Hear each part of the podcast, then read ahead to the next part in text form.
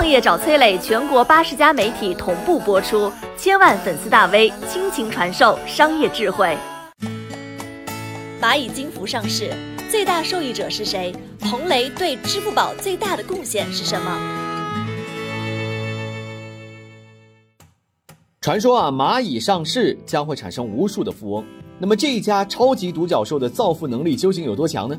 根据数据显示，只要持有蚂蚁百分之零点零零七的股份，也就可以成为亿万富翁。粗略估计，这次蚂蚁和阿里系当中将会产生至少五十八位亿万富翁。那最大的受益人是谁呢？难道是持有蚂蚁百分之八点八股份的马老师吗？并不是。透过股权图谱，一个神秘的身影浮出水面，他就是年仅四十九岁的彭磊。层层推算之下，彭磊最终受益的股份达到了百分之九点八九，比马云还要多。作为阿里十八罗汉之一，彭磊一直被视为马云的左膀右臂。但他和蚂蚁的故事，那还得从二零一零年说起。那个时候的蚂蚁还只是支付宝，它存在的意义是担保交易。到二零一零年，支付宝用户数超过了两点七亿，但是用户体验很差，交易成功率依然不高。这甚至成了淘宝发展的瓶颈。马云很懊恼，痛斥支付宝烂烂烂，烂到了极点。为了扭转局面，马云调来了彭磊。彭磊一开始是不愿意的。他幼年时曾经目睹在农村信用社工作的母亲，因为一直和账本打交道而变得极度焦虑，所以彭磊曾经暗自发誓此生不做和金钱有关的工作。但是支付宝有难，马老师亲自出马劝说，他只能临危受命。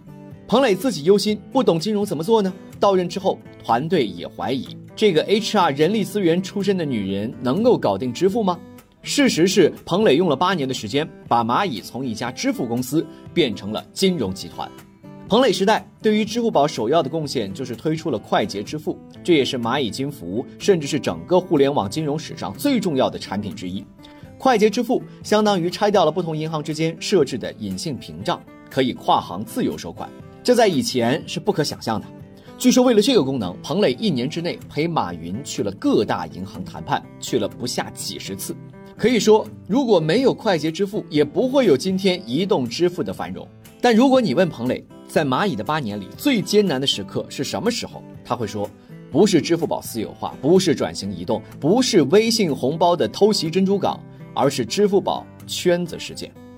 二零一六年的十一月二十四号，支付宝推出了圈子功能，近百个圈子当中的校园日记和白领日记引发了争议。这两个圈子只有女大学生、白领女性和芝麻信用达到七百五十分以上的用户才能够发布和评论，其中充斥了大量大尺度的照片。短短几天，这个事件迅速引爆网络，甚至连王思聪都专门发微博嘲讽了一番。这件事儿呢，传到了马云的耳朵里。他立即给支付宝的管理层打电话，但是都没有打通。当时，彭磊和蚂蚁金服的二十二位高管正在飞往美国旧金山。落地打开手机，彭磊收到大量的负面消息。在酒店吃完晚饭，不抽烟的彭磊找了根烟抽了起来。当晚，他发了一篇公开信，提出了三条措施：所有打擦边球嫌疑的圈子都立刻解散；恶意发布图片的用户永久封号。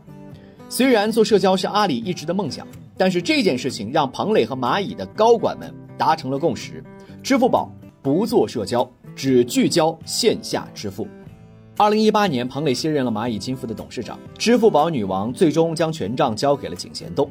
在阿里，彭磊从 HR 人力资源做起，他曾为阿里招揽了大量的原始能将，阿里云的王坚、菜鸟网络的童文红等等，他让支付宝从小蚂蚁成长为了金融巨兽。